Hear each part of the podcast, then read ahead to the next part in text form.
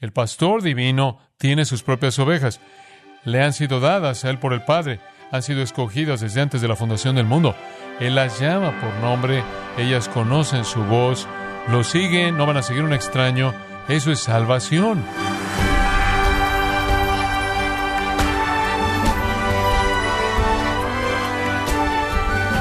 Le damos la más cordial bienvenida a esta edición de Gracia a vosotros con el pastor John MacArthur. A lo largo de la historia de Israel, el pastoreo siempre ha sido familiar en la vida agraria cotidiana. Por ello, es que el pueblo reconocía que las ovejas, por ser animales indefensos, necesitan supervisión y limpieza constante para sobrevivir.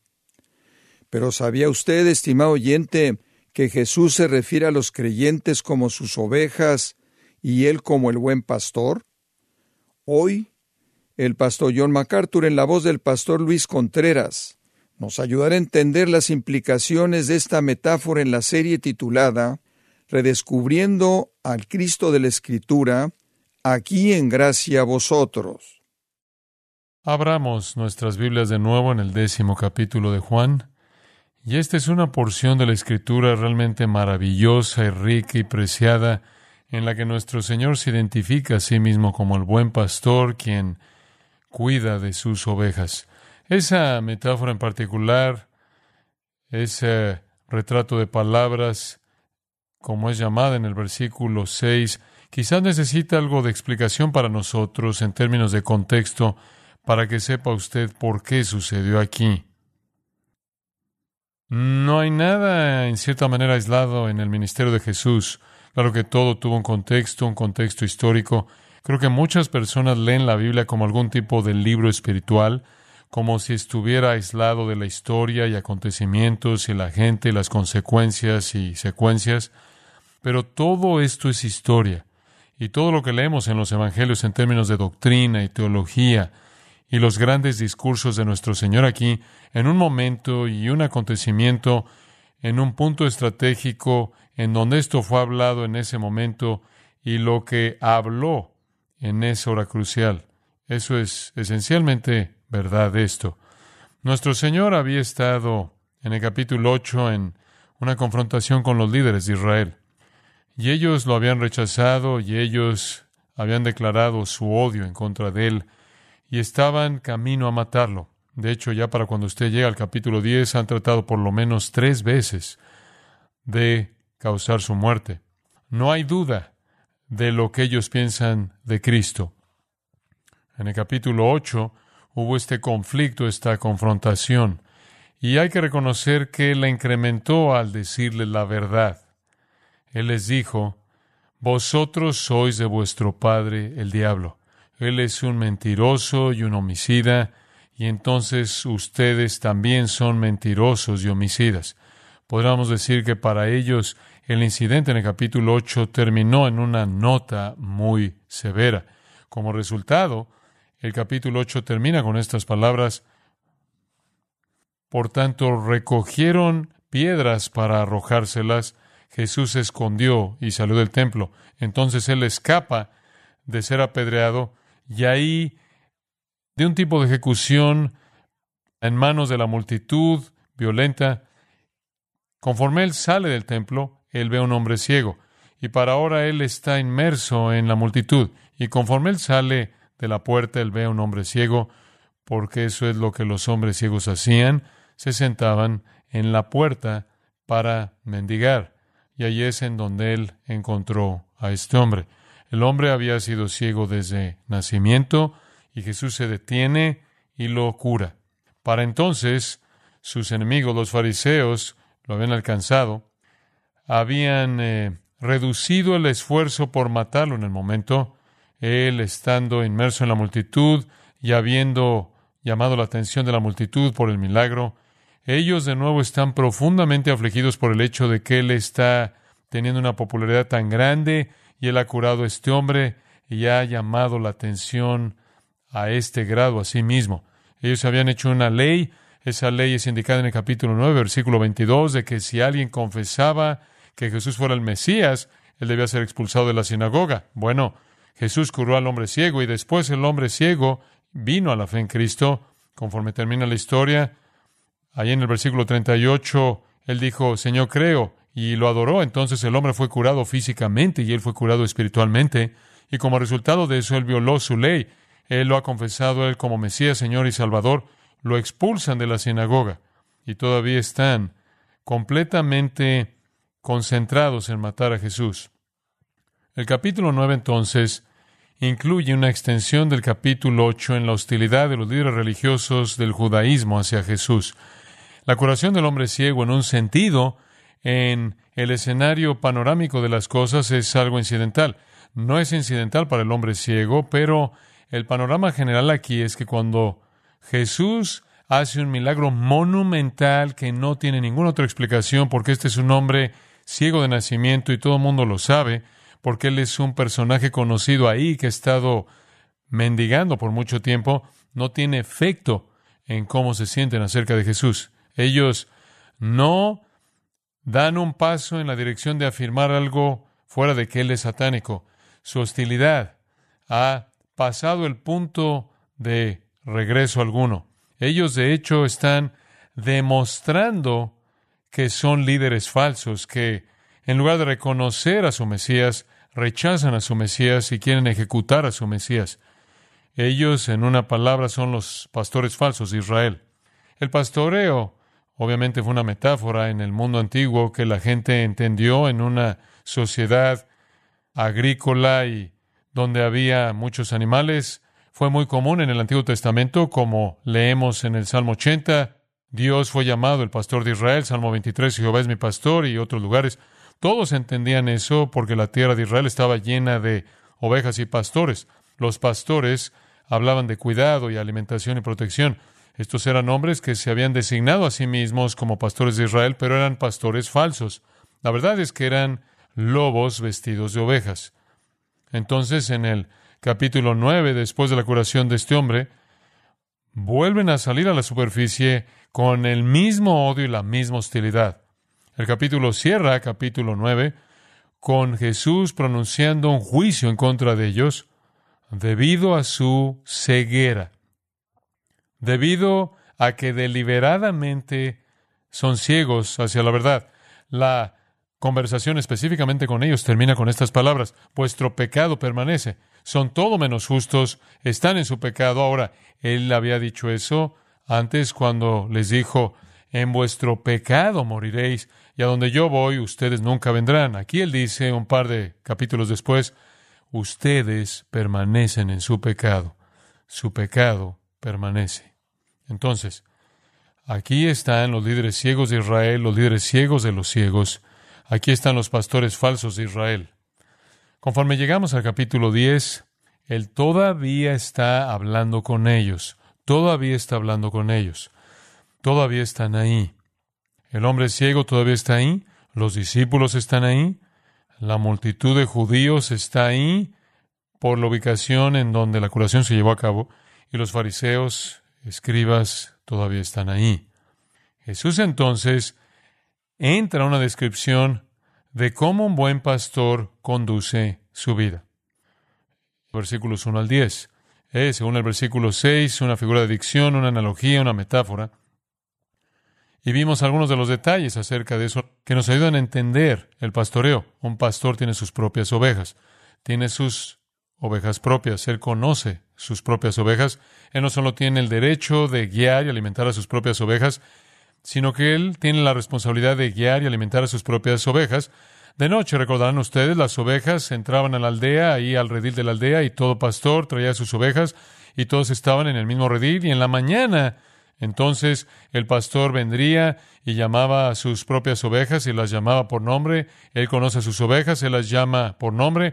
Las ovejas conocen la voz de su amo y lo siguen. Las ovejas no van a seguir un extraño.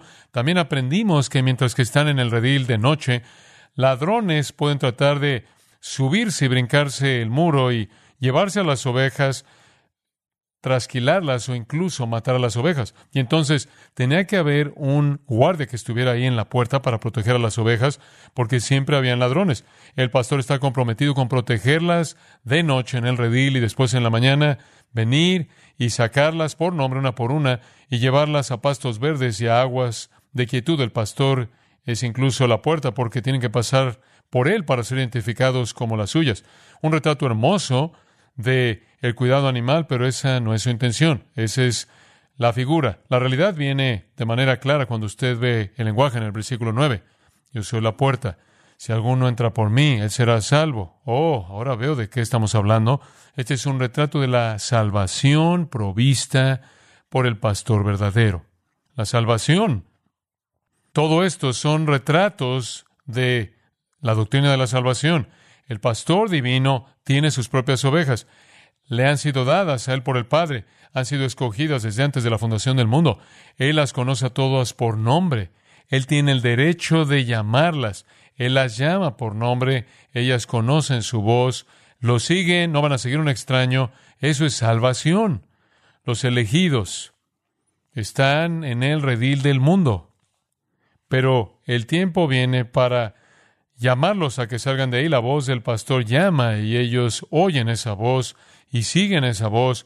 Esto es gracia irresistible. Este es el llamado eficaz, el llamado divino a la salvación. No van a seguir un extraño. No van a seguir una voz que no es conocida por ellos. Sí, hay ladrones, falsos maestros que tratan de entrar al redil, brincarse el muro y explotar y destruir a las ovejas. Pueden venir para destruir y matar, pero el pastor les provee protección de los falsos maestros. El pastor las guía, va delante de ellas y ellas los siguen. Él las lleva por un camino seguro a pastos verdes, refiriéndose a bendición espiritual, aguas de quietud, refiriéndose a bendiciones espirituales a lo largo del tiempo y hasta la eternidad. Es una lección de la salvación. Esa es la figura en contraste a los pastores falsos, que son los extraños, los ladrones, y a quienes vemos en los versículos 11 al 21, son los contratados. El pastor verdadero cuida de sus ovejas. Entonces, este retrato, todo mundo lo afirmaría, todos dirían, eso es exactamente lo que un pastor hace, él tiene sus propias ovejas, él tiene la responsabilidad de cuidar de esas ovejas, él las coloca en un lugar seguro, él las saca del redil, las llama por nombre, las nombra, conocen su voz, los siguen, no siguen un extraño, tienen que ser protegidas del peligro de ladrones, son guiadas por el pastor a lugares en donde pueden comer y beber. Ese es un buen pastor, ese es un retrato de la salvación. ¿Quién es el pastor? Jesús está comenzando a darnos una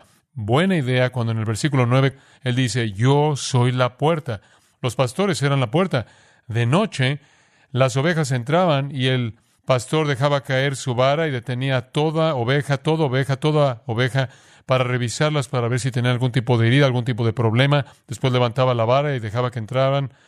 Y en la mañana él las llamaba por nombre a todas y tenían que pasar por él para que él cuidara de ellas. El pastor era la puerta, Jesús está diciendo este pastor, este pastor fiel, así es como el pastoreo debe ser realizado, así es como lo hago, yo soy la puerta eso nos da una buena pista. Sabemos que él está hablando de manera metafórica porque es una figura de dicción y porque en el mismo versículo él dice que está hablando de salvación. Pero después en el versículo 11, él dice específicamente, yo soy el buen pastor. Ese buen pastor que acabo de describir, ese buen pastor que acabo de identificar, la manera en la que él se conduce a sí mismo y conduce su vida con las ovejas, yo soy el buen pastor.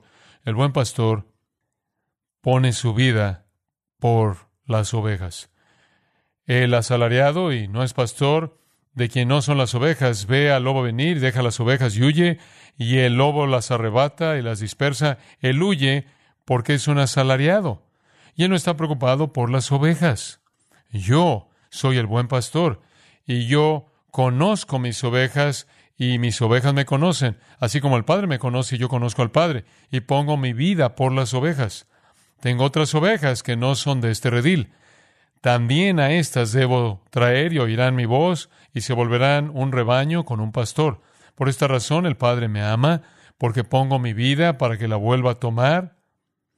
Nadie me la ha quitado, sino que yo la pongo de mi propia iniciativa. Tengo autoridad de ponerla y tengo autoridad de volverla a tomar. Este mandamiento he recibido de mi Padre. Una división ocurrió otra vez entre los judíos debido a estas palabras. Muchos de ellos estaban diciendo, Él tiene un demonio y está loco. ¿Por qué lo escucháis? Otros estaban diciendo, estos no son los dichos de uno poseído por demonios. Un demonio no puede abrir los ojos del ciego, ¿o sí? Entonces, aquí en los versículos 11 al 21, nuestro Señor explica cómo es que Él cumple la identidad del buen pastor. Y como le dije la última vez y lo vuelvo a reiterar, Él entra en esta figura de dicción en particular porque los líderes religiosos de Israel eran conocidos como los pastores de Israel, pero eran pastores falsos. Y entonces Él distingue a los líderes falsos de sí mismo. Él es el pastor verdadero de las ovejas. Ellos eran ciegos. Así es como la conversación con ellos terminó en el capítulo 9, versículos 39 al 41. Estaban espiritualmente ciegos a la verdad de Dios. No podían guiar a nadie a ningún lugar porque no podían ver a dónde iban. Son líderes falsos. De hecho, son extraños, no pastores son asalariados, manos contratadas, que hacen lo que hacen por dinero y no se preocupan por las ovejas. Son ladrones que quieren explotar y matar. Jesús estaba hablando de ellos. En contraste a sí mismo. ¿Lo entendieron? No. Versículo 6. Ellos no entendieron qué cosas él había estado diciendo de ellos, lo cual es prueba de lo que él había dicho en los versículos 39 al 41 en el capítulo 9. Están ciegos, no entienden. Él lo había dicho antes. Lo que yo digo no lo entienden. Él de hecho llegó al punto de decir, porque yo les digo la verdad, no entienden, porque son de su padre el diablo, quien es un mentiroso. Si mintiera, lo entenderían, pero cuando les digo la verdad, no lo entienden. Entonces, esta paroimia misma o metáfora o símil está diseñada como una ilustración no solo del buen pastor, sino como una ilustración de la ceguera de los falsos pastores, porque ni siquiera lo entendían. Los líderes falsos, ladrones, extraños, asalariados no tienen nada en mente más que protegerse a sí mismos. No van a arriesgar sus vidas por las ovejas, como leímos. Quieren el dinero y si es necesario, se van a volver ladrones para conseguirlo. Son extraños, no pastores.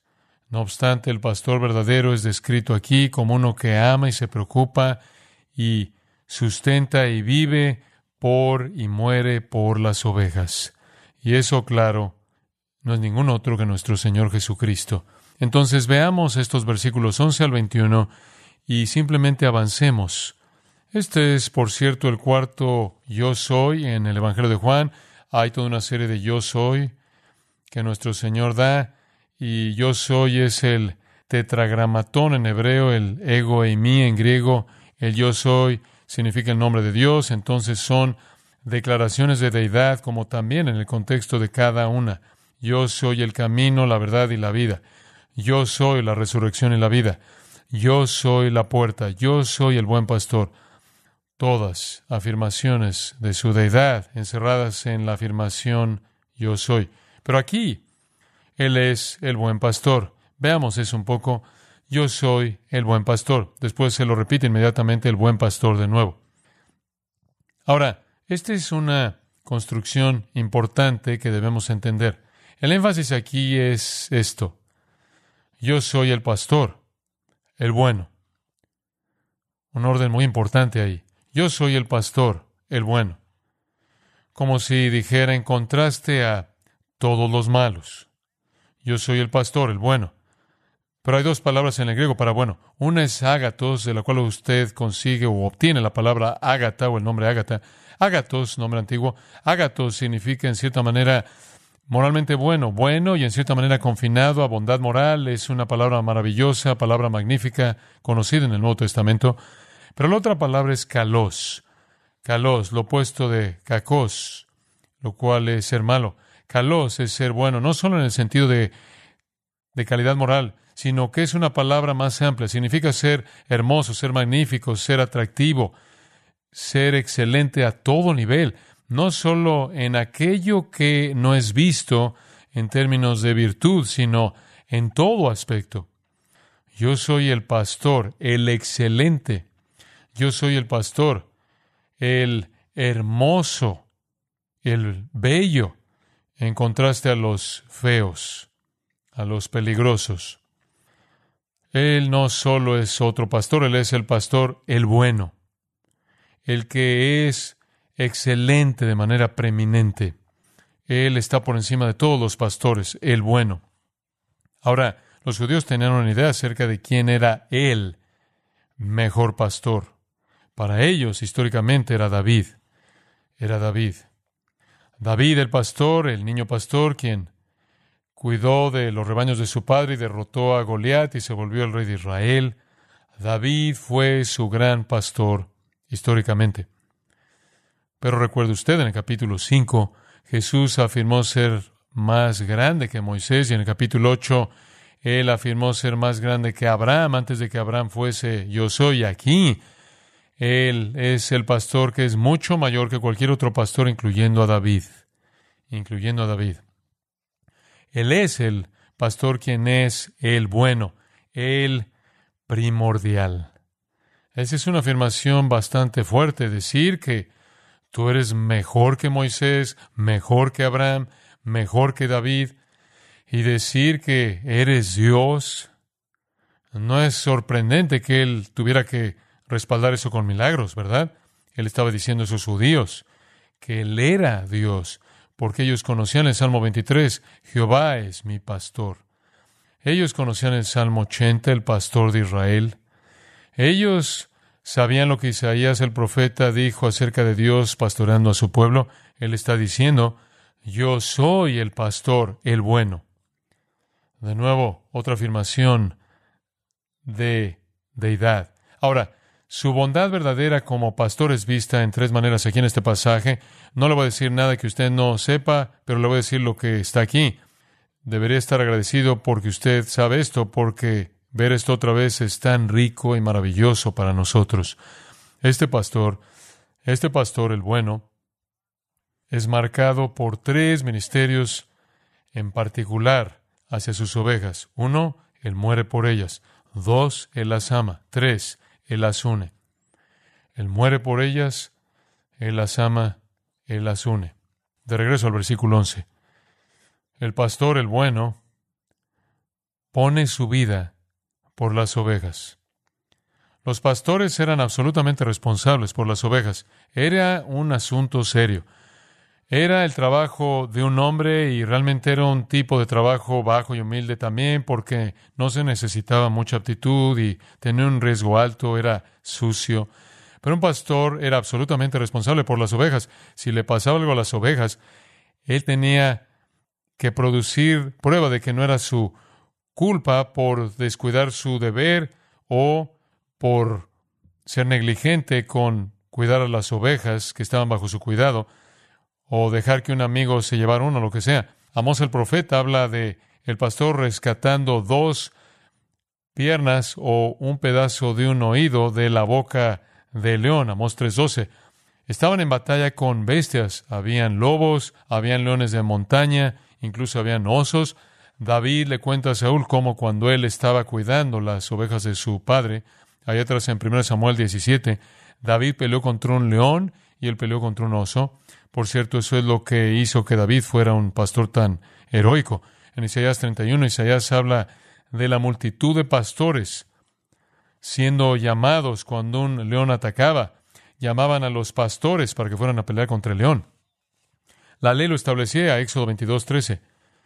Si la oveja fuera despedazada, entonces trae un pedazo como testigo. Si no tienes una oveja, si pierdes una oveja, tienes que rendir cuentas por esa oveja al dueño definitivo. Tienes que traer un pedazo para probar que fue un animal. Para el pastor era lo más natural, entonces arriesgar su vida era lo que los pastores hacían. Era lo que hacían. Usted simplemente podía llevarlas al pasto y dejarlas ahí, me imagino, pero ¿por qué entonces se quedaban los pastores, ¿por qué esas largas, largas, largas horas de quedarse ahí? Porque él tenía que ser un protector. Hay un libro antiguo llamado La Tierra del Libro y el autor de ese libro histórico en Israel dijo, he escuchado con interés intenso las descripciones vívidas de peleas desesperadas con bestias salvajes, y cuando el ladrón viene, el pastor fiel con frecuencia tiene que arriesgar su vida para defender a su rebaño. He conocido más de un caso en donde literalmente tuvo que poner su vida ahí peleando. Bueno, digo, si usted está peleando contra una bestia salvaje, usted podía perder, entonces había riesgo y no podía de pronto detener el riesgo, podía llegar hasta la muerte. Él procede a decir, un hombre pobre en la primavera pasada entre Tiberios y Tabor en lugar de huir. De hecho, peleó contra tres ladrones beduinos hasta que fue despedazado y murió entre las ovejas que él estaba defendiendo. Sucedía, pero eso era lo que hacía un pastor. Habla usted de un hombre varonil, un trabajo difícil, con paga baja, con aptitud baja.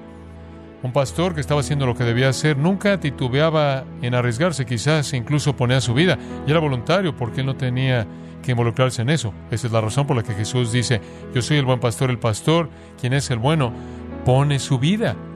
Él pone su vida. Vaya al versículo 18. Nadie me la quita, sino que yo de mí mismo la pongo. Tengo poder para ponerla y tengo poder para volverla a tomar. De manera libre, voluntaria, Jesús entregó su vida por las ovejas.